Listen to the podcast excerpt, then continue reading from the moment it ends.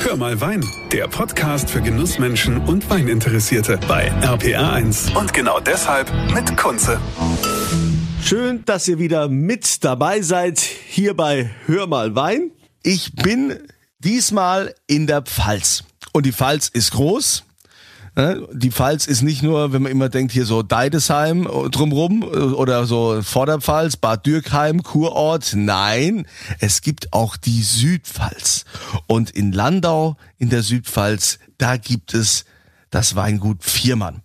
Ja, wobei es ist ja, wenn man, wenn man so ganz genau will, ne, ist es ja nicht direkt Landau, es ist Landau-Wolmesheim. Und da begrüße ich nicht den Jürgen Viermann, der eigentlich der Winzer ist, sondern ich begrüße seinen Bruder, den Stefan. Hallo Stefan. Ja, hallo Andreas, viele Grüße. Und deshalb äh, dein dein Bruder, der Jürgen, der ist also eher mit den Trauben beschäftigt und äh, schickt ja auch gerne dich vor, wenn es darum geht, äh, das Weingut äh, zu vertreten. Genau, der ist eher so der Fässer und Weintraubenflüsterer und ich kümmere mich dann äh, gerne um die Gastronomie, Restaurants, Weinproben und so weiter. Und mich natürlich auch dann jetzt heute um dich. Ne? ja, das freut mich sehr, dass du dir Zeit genommen hast. Ähm, äh, du, also ihr stammt ja ursprünglich jetzt aus so einem traditionellen, wie man das sehr oft gefunden hat, äh, gerade in der Pfalz, in der Südpfalz, so, so ein traditioneller Mischbetrieb. Genau, das gab es ja früher in der Südpfalz ja auch öfter und ich sag mal so, ich habe noch Bilder, wo ich früher die Sau durch den Hof getrieben habe, noch als kleines, kleiner, kleines Kind, kleines Baby. Ja, und äh, so in den 70er hat mein Vater das äh, Weingut quasi äh, ein bisschen oder ein bisschen umgestellt, den Mischbetrieb und hat hat äh, mehr, mehr auf Wein gemacht, aber mehr so die Liederware und dann Felder und Gewürztraminer und so Rebe, was es so gab. Und 2000 ist dann die Jürgen nach seiner, seiner Technikerausbildung so richtig ins Weingut eingestiegen und hat dann quasi alles umgemuttelt, sagen wir Pfalz. Ne? Und hat das alles modernisiert, hatte relativ schnell Erfolg, was ihm natürlich zugute kam. Dann hatte, war der Vater ein bisschen mundtot gestellt, ne? da konnte er nämlich so reinschwätzen. Ja, und dann haben wir so seit 2000 machen wir dann hier quasi auf Qualität, sag ich mal. Ne? Das äh, heißt ja also Qualität, äh, ihr nehmt es ja sehr ernst, bei euch ist ja auch alles Bio. Also in, inwiefern äh, ist es äh, zertifiziert oder wie genau, was, was bedeutet das? Ja, wir haben jetzt gerade die Umstellungsphase hinter uns. Ne? 2020 war es der erste Jahrgang, wo wir Irland-Label quasi aufs Etikett drucken durften. Ähm, zwei Jahre, drei Jahre Umstellungsphase. Und jetzt sind wir quasi zertifizierter Biolandbetrieb. Ich meine, äh, jeder, der guten Wein machen will, macht, kümmert sich ja sowieso um die Natur, um seinen Boden, um seine Reben, um, das ist ja unser Kapital. Ähm, allerdings haben wir dann irgendwann gesagt, ob die 20 Prozent, die Schippe legen wir jetzt noch drauf, dass wir es auch äh, abdrucken können, dass es auch für den Kunde sichtbar ist und er nicht immer fragen muss oder wir es nicht immer erklären müssen. Letztendlich ist es dann halt doch schön, wenn das der Kunde gleich auch, auch sieht und es ist einfach auch jetzt danach mit der Zeit, das äh, merkt man ja auch äh, äh einfach naturnah, grün, bio, äh, ja, das, das, das gehört es einfach dazu und das ist quasi die, für unsere Qualität einfach auch sehr wichtig, ja. Also ich frage ich frag das ja oft und auch äh, oftmals äh, sehr ketzerisch äh, den Winzern gegenüber. So, ah, jetzt seid ihr also auch Bio, jeder macht hier mit. Das heißt also, jetzt wo ihr Bio seid, habt ihr natürlich auch viel bessere Qualität als die anderen. Naja, ähm, wie gesagt, die anderen Betriebe, äh, wo auf dem Qualitätsniveau, wie wir arbeiten, wo jetzt nicht Bio sind, die machen es ja auch schon zu 80 Prozent. Das heißt, denn ihre Qualität ist ja wegen den 20 Prozent nicht schlechter. Die 20 Prozent sind dann einfach nur noch diese Entscheidung, das sichtbar zu machen. Ähm, wobei ich meine, ich würde schon sagen, dass die Qualität jetzt gegenüber einem äh, herkömmlichen Betrieb doch schon besser ist, weil einfach äh, der Boden das zurückzahlt, das man, das man ihm auch gibt irgendwo. Ne? Gut, aber ich, ich sage mal, du, du kannst ja auch trotzdem äh, Bio sein und äh, zertifiziert sein und äh, tolle Qualität haben und bringst trotzdem es irgendwie nicht ja. hin, einen Scheibenwein zu machen.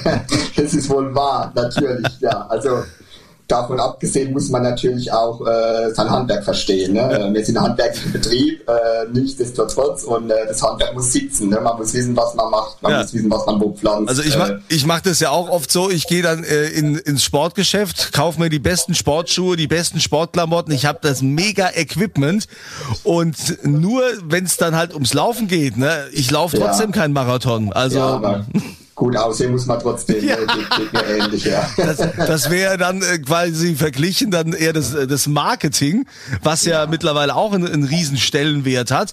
Aber ähm, kommen wir nochmal jetzt, jetzt zu den Weinen. Also dein Bruder macht das ja also auch äh, sehr akribisch und sehr bewusst. Ihr wolltet mehr auf Qualität gehen.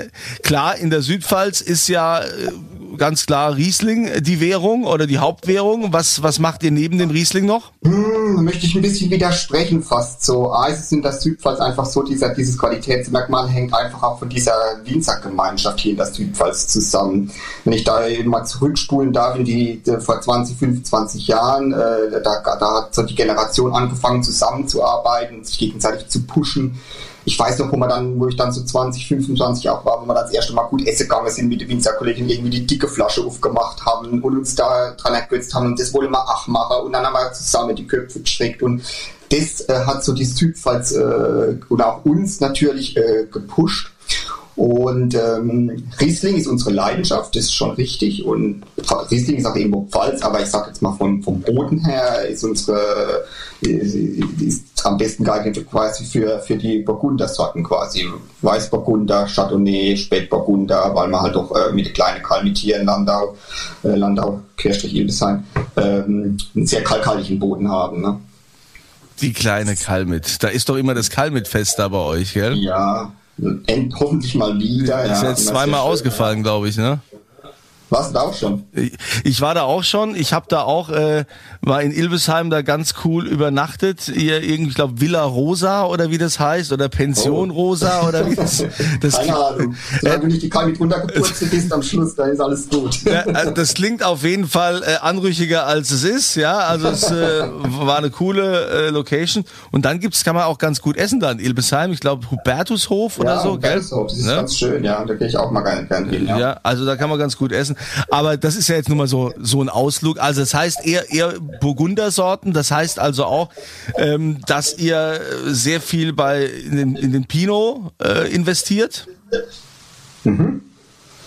Und äh, Wert legen auch auf diese Weißburgundersorten. Also da werden wir noch immer mehr äh, das Augenmerk drauf legen. Wir haben jetzt im Moment, äh, ich glaube, was mich lügen, sechs verschiedene Weißburgunder äh, auf der Karte, wo man das so ein bisschen alles rausarbeiten wollen, ne? vom, vom, vom äh, Gutswein, äh, Weißburgunder, frisch, gelb, fruchtig, äh, wo einfach für jeden Tag ist, bis hin dann, wo man dann die, die Bodeart, den Terroir vergleichen, Kaltmerkel mit Landschnecke, Kalten, beides schmeckt unterschiedlich und dann irgendwann dann in der Lage und große Lageweine bis auf die Spitze treiben, dann mit Holzfass arbeiten und die Erträge reduzieren und in Tonneau arbeiten, wo man dann einfach den Leuten auch zeigen wollen, hey, wir haben sechs oder sieben verschiedene Weißburg und da guckt man, jeder schmeckt anders und das, das ist so das, was, was Spaß macht, wo mir auch Spaß macht, wenn ich dann Weinproben mache und junge Leute da habe und die ein bisschen infizieren kann, ja, mit Wein. Also das finde ich ja schon mega spannend. Also sechs verschiedene Weißburgunder.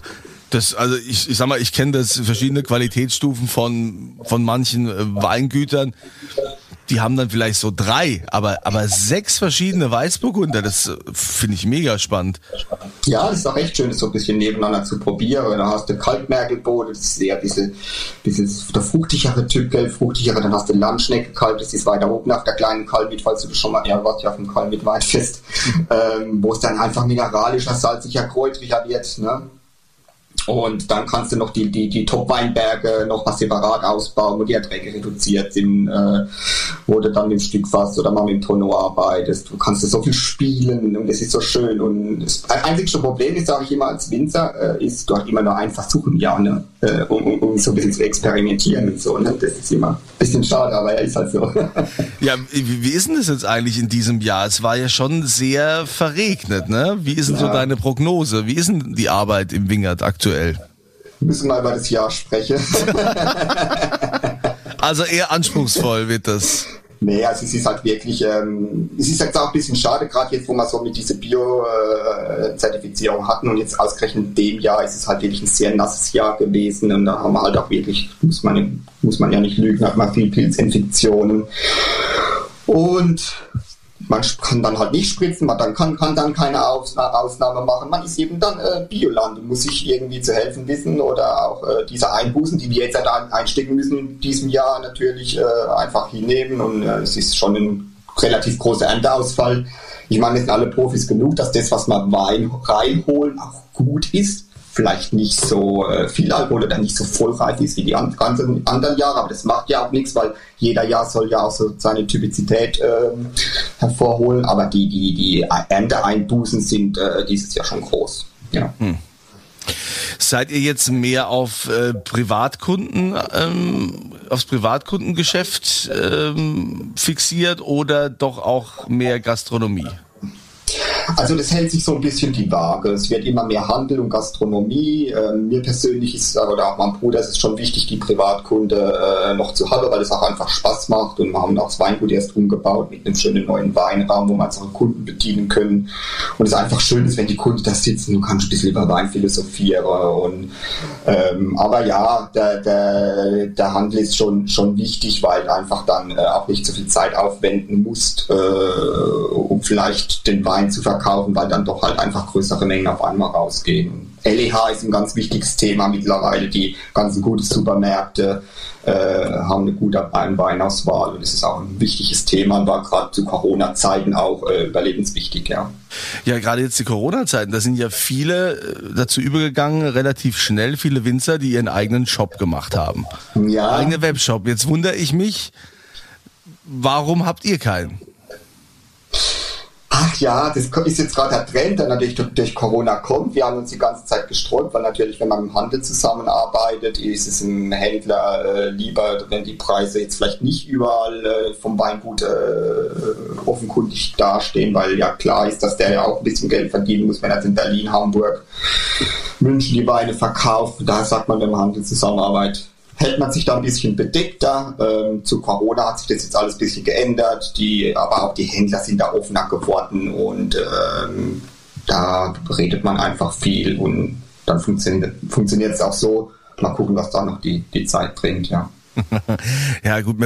Also ich meine, andererseits will man ja auch Geheimtipp sein, ne? Und will ja auch noch so ein bisschen, bisschen ja. Magic irgendwie haben, ne? Genau, genau. Das ist äh, wie, wie die PlayStation 5, die niemand kriegt auf dem Markt und dann halt man sich ein bisschen bedeckt und äh, oft, dass die dann äh, nach den Geheimtipps und nach den äh, na, Preis-Leistungs-Ziel ganz suchen, ja. ja, genau. Ja, gibt's denn Weine bei euch, die man nicht einfach so kriegt? Da muss man also dann quasi schon irgendwie über den Top-Händler sein oder man muss da Top-Connections haben, weil ich finde ja immer spannend, dass man zum Beispiel auch gereifte Jahrgänge bei einem, bei einem Winzer bekommt. Ne? Das hast ja oft das Problem, dass es in Restaurants und so das ja schon nicht gibt, dass die Weine immer viel zu jung ja. sind. Und äh, wie geht ihr davor? Ja, das ist so schon ein bisschen ein Ziel. Gerade im Riesling-Bereich ist es ja tatsächlich so, finde ich, ähm, äh, in der Gastronomie, äh, wenn ich einen Riesling zum Essen bestelle, dann sollte das eigentlich ein reifer Riesling sein, ja. Und äh, weil die Junge, die haben, sind doch noch sehr säurebetont und manchmal ein bisschen unruhig. Und da geht das Ziel und der Trend, das merkt man auch schon hin, auch mal äh, reife Weine zurückzuhalten für die Gastronomie. Äh, Privatkunde fragt eher seltener danach. Schade eigentlich, weil ähm, die wollen immer gleich schon den neue, der frische Jahrgang. Äh, äh, ich, ich bin immer ein Freund davor, nach zu sagen, hey, aber lass das doch mal noch ein Jahr liegen, ne? auch schon im mittleren Ortsweinsegment oder so, ja weil reif schmeckt es dann doch oder angereift schon nochmal immer ein bisschen cooler, finde ich. Finde ich auch. Also wenn du noch irgendwie altes Zeug hast, äh, was weg muss, was sonst keiner dir abnimmt, ich bin da ein sehr freudiger Abnehmer. Ja. Es geht nix über einen schön gereiften Riesling. Und es ist auch immer wieder äh, spannend, das äh, finde ich ja so beim Wein entdecken, dass wenn du ähm, sagst, ah jetzt hast du zum Beispiel einen Riesling von 2014 da wird ja jeder schon sagen, ach Gott, 2014, das ist ja jetzt schon auch wieder sieben Jahre her und äh, ich weiß nicht, ob der noch schmeckt. Ja, und dann probierst du so ein Ding und merkst dann, was das für eine Granate ist. Bombe, ne? Ja, ja.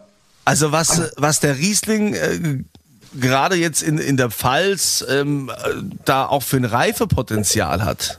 Ja, das schmeckt ja nicht alt, das schmeckt äh, einfach gut. Ne? Ja. Äh, äh, ja, also ich, ich sag mal, ich habe, wenn ich jetzt von uns mal eine Flasche Riesling aufmache, dann mache ich das manchmal jetzt im Moment so von 2009 oder so, ne?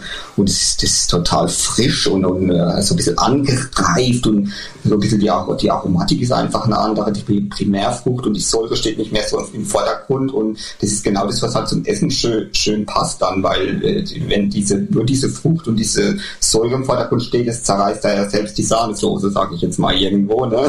Mm. Und von daher finde ich das schon immer ganz ganz schön. Und es ist einfach nur das Problem, das immer aufzuheben. Ne? Die Lagermöglichkeiten in den Weingütern sind ja auch begrenzt. Ne? Und äh, ja. Das ist das, äh, das alte Thema. Ja. Aber wenn du jetzt mal ähm, äh, einen Händler beschreiben müsstest oder was würdest du dir wünschen, wie ein Händler eure Weine beschreibt oder ein Sommelier, der eure Weine letztendlich empfiehlt? Was, was zeichnet eure Weine aus? Also grundsätzlich, glaube ich, zeichnet unsere Weine aus, dass wir A, sehr sauber in der Weinberge arbeiten und darum diese Unterschiedlichkeit von den Böden, von den von Lagen und Weinbergen äh, rausarbeiten. Und äh, unsere Weine sind immer sehr sauber, klar, äh, sortentypisch, also man kann die Sorten gut unterscheiden und ähm, haben auch, finde ich, nach wie vor ein gutes Preis-Leistungs-Verhältnis, was ja auch nicht ganz uninteressant ist, sage ich jetzt mal. Ne? Ähm, bei uns kommt auch wirklich, mein Bruder ist das sehr genau, darum ist jetzt auch im Weinberg, dass wirklich kein faules Bärchen im Eimer landet. Ich meine, es ist ja alles handlesen, das versteht sich auf uns selbst. Aber dass wirklich kein faules Bärchen, es geht ja noch um das Förderband und äh, dass da ja nichts drin ist, das muss alles sauber, klar und frisch, fruchtig auch irgendwo dann schmecken oder äh, und trotzdem seine Ecken Kanten nicht verlieren. Ne? Ja. Wenn du sagst, ähm, bei euch Preis-Leistung, das heißt also, ähm, wo, wo geht's denn jetzt los beim, beim Gutsriesling? Also wo bewegen wir uns denn da? Dann müssen wir ein bisschen aufpassen. Äh, wir unterscheiden nochmal Gutsriesling mit Literriesling. Wenn ich jetzt beim Literriesling anfange, ne, ja. den ich am liebsten, den ich auch ohne Probleme jetzt im offenen Ausschank in der Gastro ausschenken könnte, ne, da bin ich bei, bei 5 Euro der Liter. Ne? Also ich denke, es ist äh, mehr als fair. Und es steigert sich dann über die Ortsweine, da sind wir bei äh, um die 8 Euro. Und die, die erste Lage 12, große Lage dann äh, 18 Euro, also alles nur 120 Euro. Und ich denke, es ist schon, schon sehr fair für diese handwerkliche Geschichte, was man da auch an Aufwand einsetzen. Ne? Ja, also finde ich wirklich fair. Also gerade immer, wenn man überlegt, dass das ja auch alles Handlese ist, dass es das alles äh, körperliche Arbeit ist und wenn dann ja. jeder schon so genau ist, dass da jedes Bärchen äh, persönlich begrüßt wird. Ja, genau so ähnlich, ja. Ja, nicht nur die Lese, ja auch vorher schon äh, die Entblätterungen und ja, alles Mögliche, was man mit Hand arbeitet. Ne? Habt ihr denn auch so, so Vorbilder? Also wenn du sagst, wir haben ja so als mit den, mit den Winzern zusammengearbeitet, da im Winzerfreundeskreis und viel. Da gibt's ja also immer, die viele schauen ja immer rüber nach Burgund zu den Franzosen. Ähm, gibt's da was, wo ihr sagt, das sind Vorbilder, da will ich nacheifern? Oder sagt ihr, nee, nee, also wir sind selbst unsere größten Fans?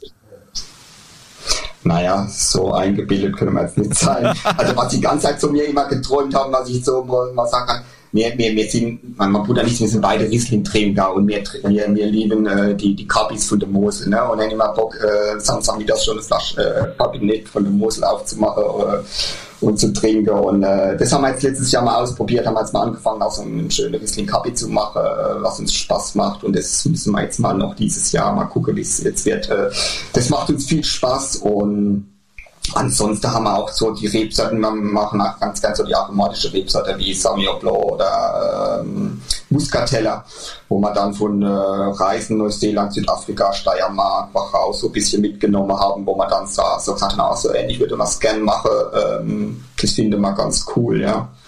Oh, ja, aber jetzt so richtiges Vorbild namhaft zu nennen, äh, es gibt so viele gute Weingüter auch in Deutschland, da muss ich gar nicht nach Burgund gehen, da kann ich auch nach Baden gehen bei Spätburgunder oder kann äh, theoretisch sogar mittlerweile in der Pfalz bleiben. Ne? Ähm, ja, also gibt es viel zu probieren und äh, das ist ja das Schöne, dass man halt auch viel probieren darf und bestimmt heute Abend nach der letzten Kälte auch wieder ein, zwei gute Flaschen aufgemacht werden und dann probiert man wieder was und jemand entdeckt man wieder was und sagt, oh ja, so könnte man sich vorstellen. Ja.